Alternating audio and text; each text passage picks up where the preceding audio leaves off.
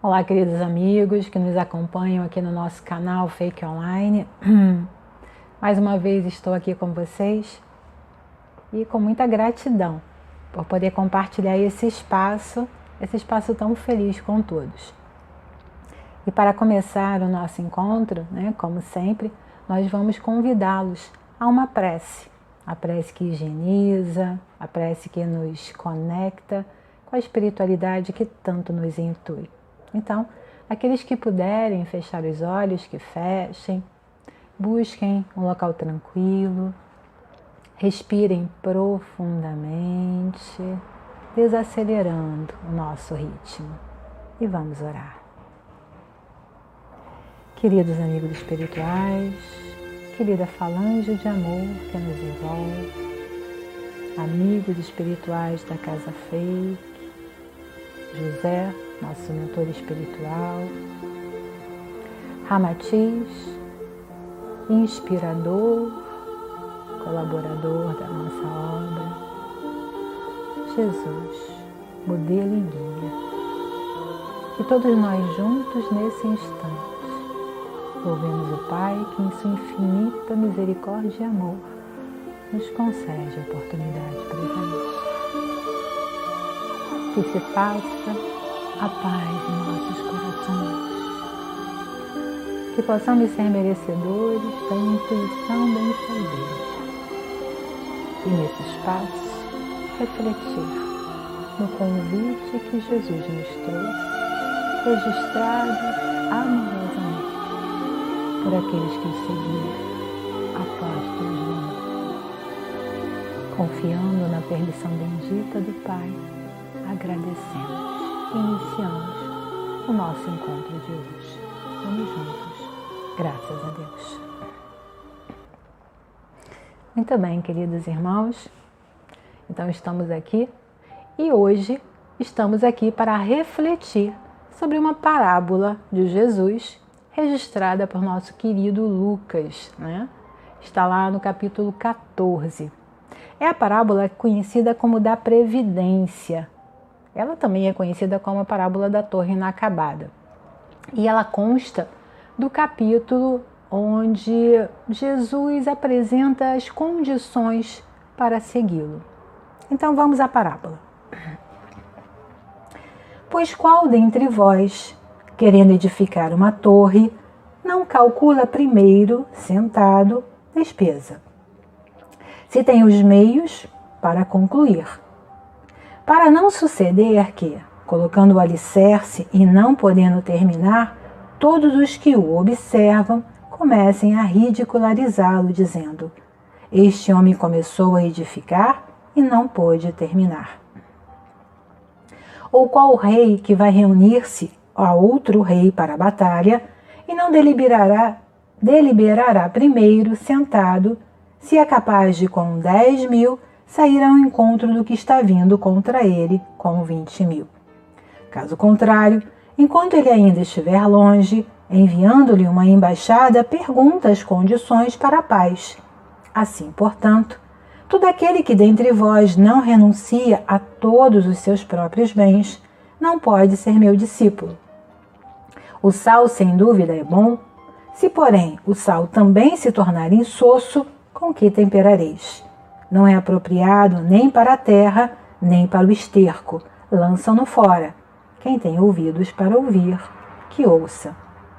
E essa parábola está lá no capítulo 14 de Lucas, versículos 28 a 35. E como eu disse, ela é também conhecida como parábola da torre inacabada.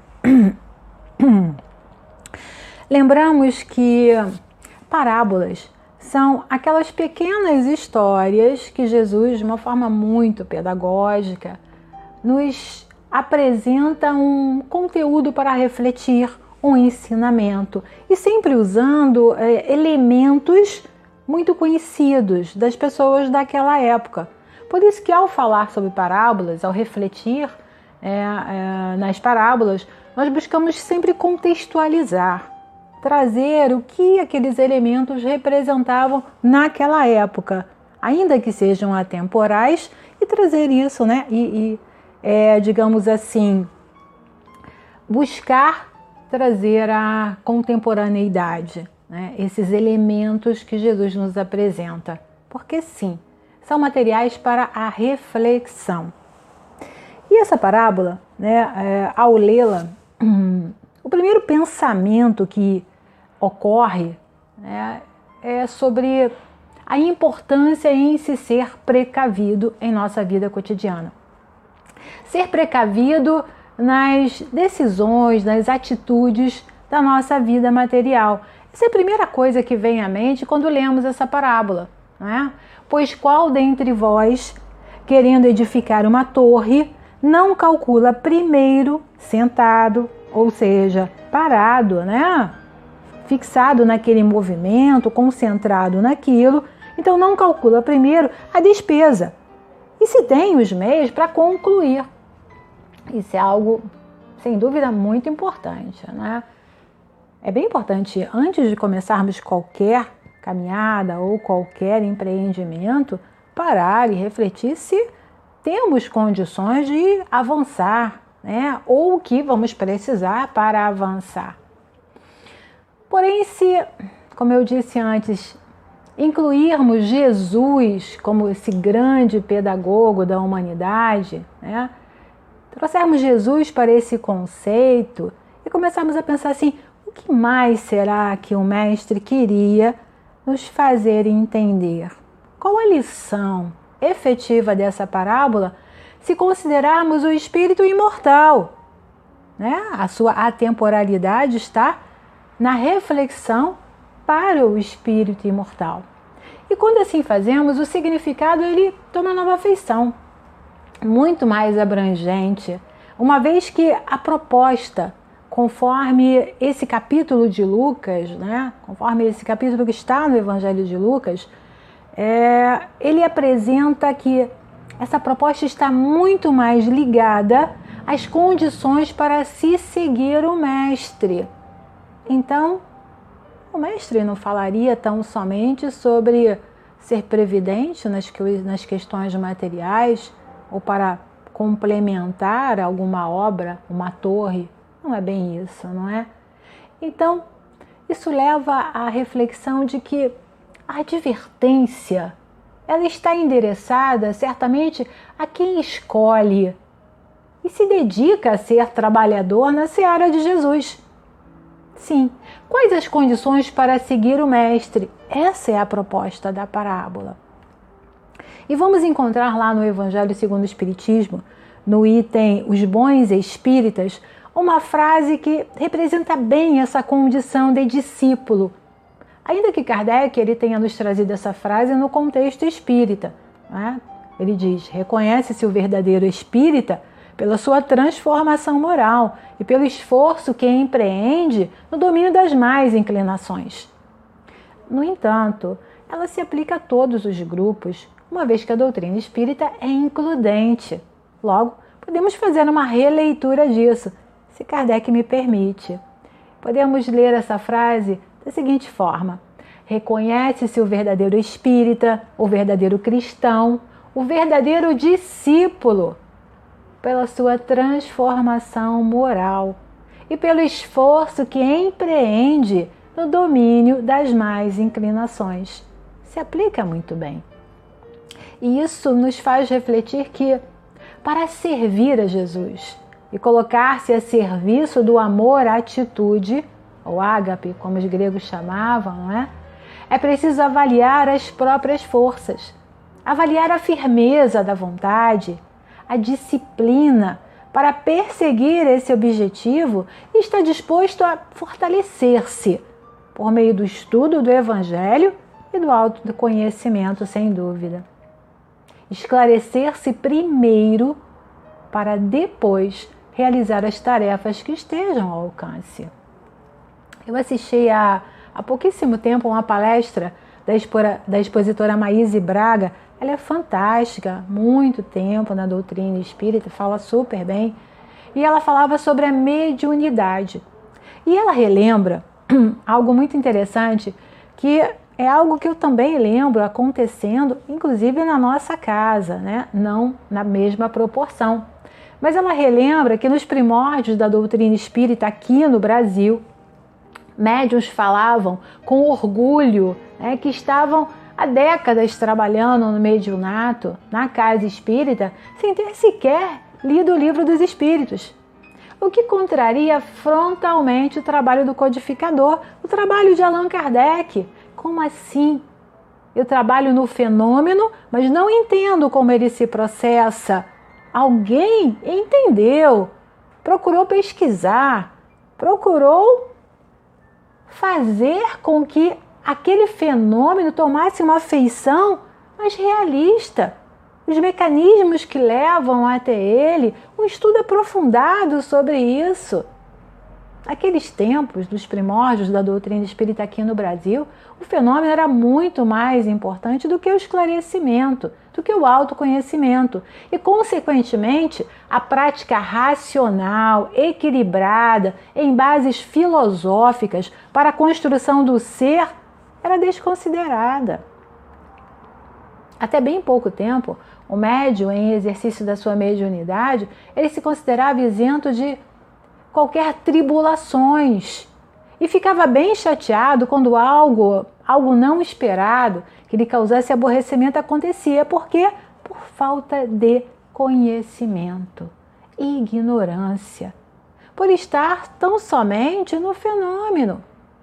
Não é isso que a doutrina espírita espera ou nos convida a realizar, e muito menos é o que o Jesus está nos falando, e ele falou isso bem antes sobre onde eu quero chegar. Então, como é que faço para chegar até lá? Que é a proposta da parábola de hoje.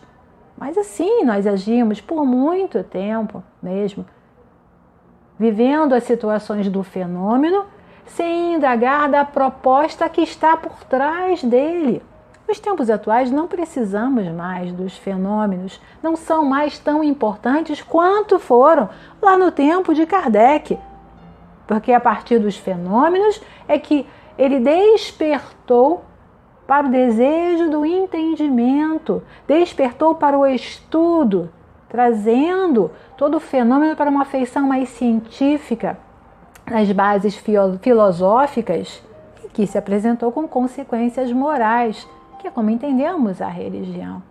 Precisamos sair desse movimento de talvez um aspecto mais mágico e que é tão ilusório para todos nós. A doutrina espírita ela fala muito sobre o autoconhecimento, nos convida a realizarmos a reforma íntima. E são vários expositores, palestras, livros que abordam o tema face a sua importância. Uma boa preparação, ou seja, uma base sólida, permite enfrentarmos melhor as adversidades da vida e as adversidades também que encontraremos na proposta de viver e divulgar os ensinamentos de Jesus. E esse é um dos pilares, é assumir as próprias responsabilidades e parar de colocar na conta da espiritualidade o que é nosso, o que nos cabe. É preciso entender que somos nós que movimentamos a existência, a vida. E através desse movimento é que o aprendizado se faz, as conquistas acontecem. Não dá para ficar colocando na conta de Deus o que é nosso. Aliás, isso é uma coisa que o padre Fábio de Mello fala muito e eu até comentei numa outra vídeo palestra sobre isso. É preciso fazer o seguro do seu carro, não é? Porque todos estamos sujeitos a roubo na cidade do Rio de Janeiro, por exemplo. É preciso que se olhe para os dois lados da rua antes de se atravessar. Independente de estar no mediunato, de estar na sua prática religiosa, seja qual for, independente de seguir todos os preceitos doutrinários, você precisa dar conta do que é do mundo de Mamon. Ou seja, dai a César o que é de César e a Deus o que é de Deus. Então, assuma a sua parte na responsabilidade cuidando de cada passo desse seu caminhar. Viver o autoconhecimento é fundamental para a prática do amor atitude e vai muito além de um conceito. Vamos lembrar aqui de Paulo de Tarso. Né? Ele também foi descrito lá no livro Paulo e Estevão de Emmanuel, na psicografia de Chico Xavier. É um livro fantástico, né, que eu recomendo a todos a leitura. A mudança de Saulo para Paulo não foi apenas a troca de um nome, mas toda uma forma de ser, de viver. Paulo viveu intensamente o Evangelho, com base na lei antiga de Moisés, da qual ele era doutor. O aprendizado conquistado, esse não é descartado de forma alguma. Ele constitui a base para que novas descobertas aconteçam, e foi o que ele fez. Ele viveu com base na lei antiga de Moisés ele era doutor dessa lei. E foi ampliada pela prática do amor incondicional gravados no convite de Jesus. Gravados naquele momento, a partir daquele momento, a estrada, a caminho de Damasco. Gravados naquele momento em que Jesus pergunta a ele: Por que me persegues? Cada um de nós vive esse convite. Somos apóstolos de Jesus. E se estudarmos a vida de cada um daqueles homens e mulheres que conviveram com Jesus, poderíamos certamente entender um, um pouco melhor o que significa ser apóstolo.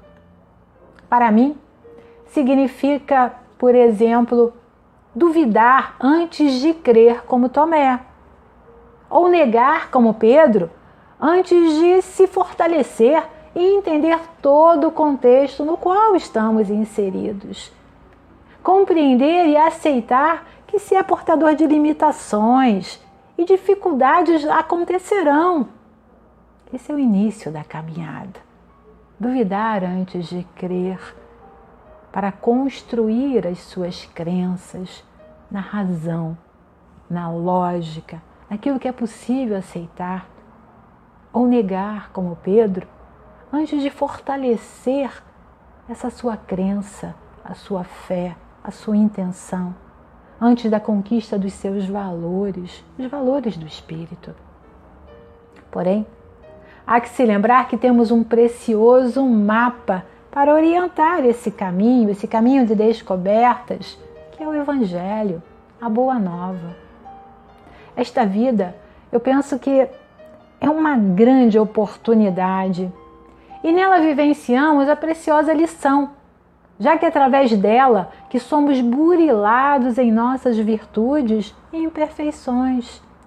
Isso é o que significa a passagem da parábola quanto ao rei que vai reunir-se a outro rei para uma batalha. E que ele precisa primeiro pensar se com os 10 mil soldados que ele tem, dará conta dos 20 mil que certamente chegarão. E se ele chegar à conclusão de que não vai dar conta, ele envia uma embaixada para saber sobre as condições para a paz. Ou seja, Jesus nos alerta sobre a importância da reflexão em nossa vida. Raciocinar, pensar. Essa coisa de deixar a vida te levar só funciona na música. Na vida não funciona. Por quê? Porque vivemos as consequências das nossas escolhas e ações. Ninguém viverá a vida do outro, ainda que desejemos algumas vezes. Mas não, cada um precisará viver as próprias histórias para construir o seu saber a partir das experiências que são próprias, são individuais. O apóstolo ou discípulo de Jesus precisa ter isso em conta. Se deseja paz, primeiro precisará pacificar o próprio coração. E quem nos trouxe um grande exemplo sobre isso foi Gandhi, certamente. Gandhi, o exemplo maior da pacificação íntima, a pacificação do próprio coração. Sair da letra, das palavras e viver essas palavras, e é um grande desafio para todos nós. Porém, Temos um mapa, como eu disse, que é o Evangelho, e toda uma vida para colocar isso em prática. Eu penso certamente que a vida, essa existência, é justamente o momento onde podemos sentar, simbolicamente, é claro, né? E refletir sobre o futuro. Cada encarnação nos permite realizar isso, experimentar, viver as experiências, refletir quanto o resultado, o resultado de cada uma dessas experiências e escolher e começar novamente. Cada encarnação traz essa proposta. Viver experiências, refletir sobre elas, analisar os resultados e escolher. Não temos que esperar desencarnar para realizar a reflexão sobre todas as ações, as atitudes que tivemos. Precisamos fazer isso a cada passo dessa estrada, cada movimento que se apresenta a cada novo dia. Trazer isso como uma prática para a nossa vida. Pensar, como nos convidou Santo Agostinho, na questão 919 do Livro dos Espíritos, repetimos isso aqui muitas vezes. Ao final de cada dia, refletir sobre como é que foi esse dia, o que de bom ele trouxe, o que de ruim podemos retirar através do aprendizado, ou seja, onde queremos chegar, o que desejamos obter dessa vida, como queremos ser lembrados. Para isso, precisamos refletir cada passo. Porque se a gente não sabe onde quer chegar, não vai chegar a lugar nenhum. Isso é uma frase muito comum. Quais as escolhas estamos fazendo? E estas escolhas nos levam ao modelo mais perfeito que Deus nos concedeu, como está lá no Livro dos Espíritos, Jesus? Essa é uma reflexão importante e que precisa ser feito a cada dia. Não dá para deixar isso na virada do ano, quando faço lá o, o meu mapa ou as minhas metas para aquele ano. Isso é a cada dia. Quais escolhas estou fazendo? Conforme o modelo que Deus nos apresentou, Jesus. O modelo a ser alcançado sem pressa, com calma, com tranquilidade, sem culpas, aceitando-se certamente, mas trabalhando com vigor para essa conquista. Outro aspecto importante desse ensino de Jesus, dessa parábola, é o de renunciar ao apego, né? renunciar aos bens materiais. Mas é questão do apego a esses bens materiais. Está lá na parábola. Assim, portanto, todo aquele que dentre vós não renuncia a todos os seus próprios bens, não pode ser meu discípulo. Jesus não disse que ficássemos desprovidos de bens materiais a ponto de sermos um peso social. Claro que não. Algumas pessoas batem muito nesse ponto, né? Como se não ter bens materiais abrisse as portas da perfeição. Não funciona. Desculpem, não funciona desse jeito, né? A pobreza material, os bens materiais, não são condicionantes para a conquista de virtudes. Eles são caminhos, tanto a fartura quanto a falta. Então, ele não disse certamente que ficássemos desprovidos desses bens materiais. Não devemos ser um peso social. O sentido é o desprendimento. E também para que saibamos ser justos na aplicação dos recursos materiais, recursos esses que nos foram emprestados na nossa existência. Vejam, assim, não poucas vezes nós nos aprisionamos com o que imaginamos não ser possível excluir da nossa vida. Essa pandemia ela trouxe um, um novo olhar sobre como desempenhamos o trabalho. Antes, a grande maioria de nós pensava não poder se afastar do escritório, o local físico. Né? Sair do, do, local físico não era algo dispensável. Ao contrário, o trabalho só acontecia lá, naquele local, naquele ambiente. E hoje já percebemos que a produtividade ela é até maior trabalhando em casa. Em muitos casos, ela é até maior. Hoje nós temos aulas virtuais, reuniões virtuais, consultas médicas e até com psicólogos virtuais. O ambiente físico não é mais imprescindível para se produzir um trabalho de qualidade. E é desse desapego que Jesus fala. Quebrar paradigmas, buscar novas soluções. Enquanto estivermos presos a propostas ultrapassadas, como por exemplo o sucesso ser sinônimo de uma farta conta bancária, não avançaremos para essa nova proposta de amor incondicional amor-atitude que foi preconizado por ele. Então é assim, é o desapego dessas ideias ultrapassadas, ideias que não nos constrói, ideias que trazem culpa, desamor. É importante avançar nesse processo. Então desapegue-se. Para de olhar para trás valorizando aquilo que não conseguiu, aquilo que não foi feito. Olha para frente, para aquilo que pode ser feito, que pode ser realizado. Esse é o desapego que Jesus nos convida a realizar. E o último aspecto, e com certeza um ponto muito importante desse ensino de Jesus, é também um grande alerta, que é quando ele fala sobre o sal, não é? O sal sem dúvida é bom, se, porém, o sal se tornar insosso, com que temperareis? Né? Ou seja, ele não vai ser mais apropriado. A gente vai ter que jogar fora esse sal. Então, quem tem ouvidos de ouvir, ouça. Ou seja, seja cuidadoso. Cuidado com a ortodoxia.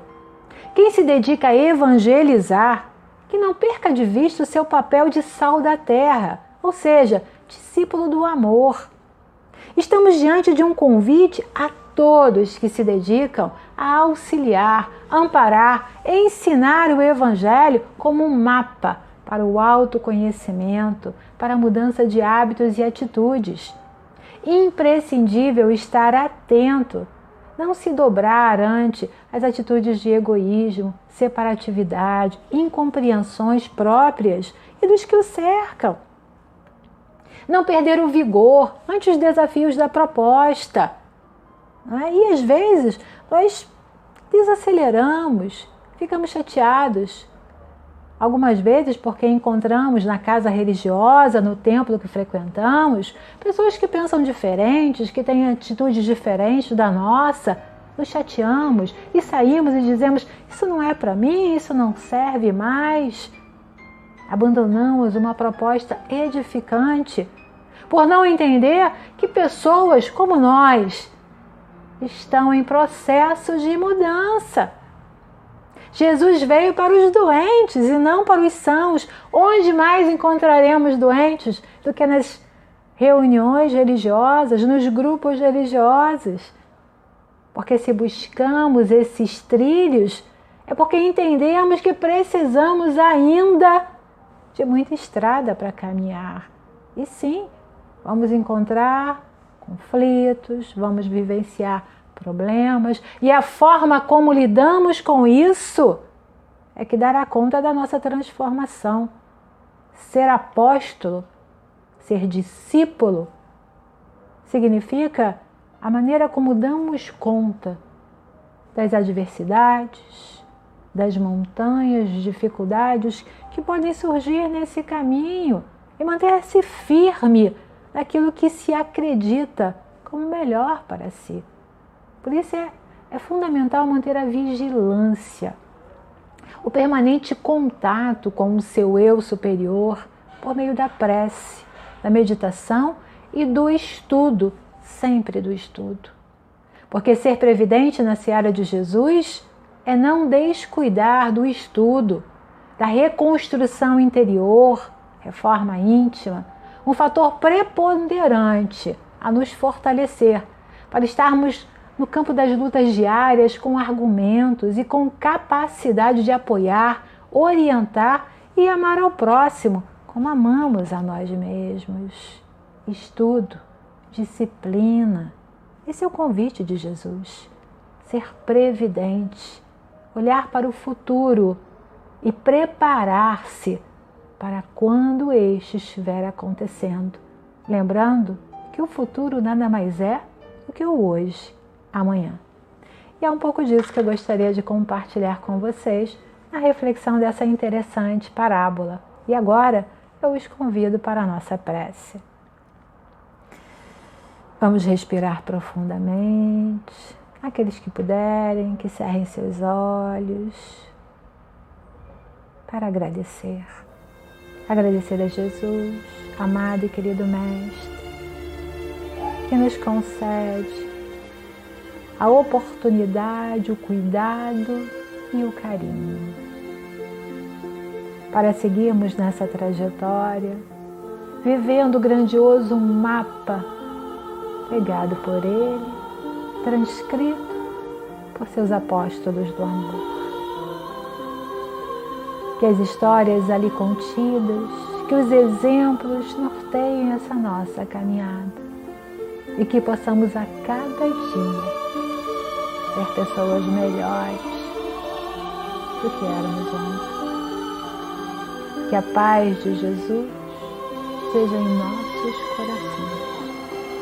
E assim encerramos este momento de reflexão. Graças a Deus. Obrigada, queridos amigos, irmãos, apoiadores do nosso canal. Agradeço a paciência, a generosidade de vocês por estar aqui nos acompanhando mais uma vez.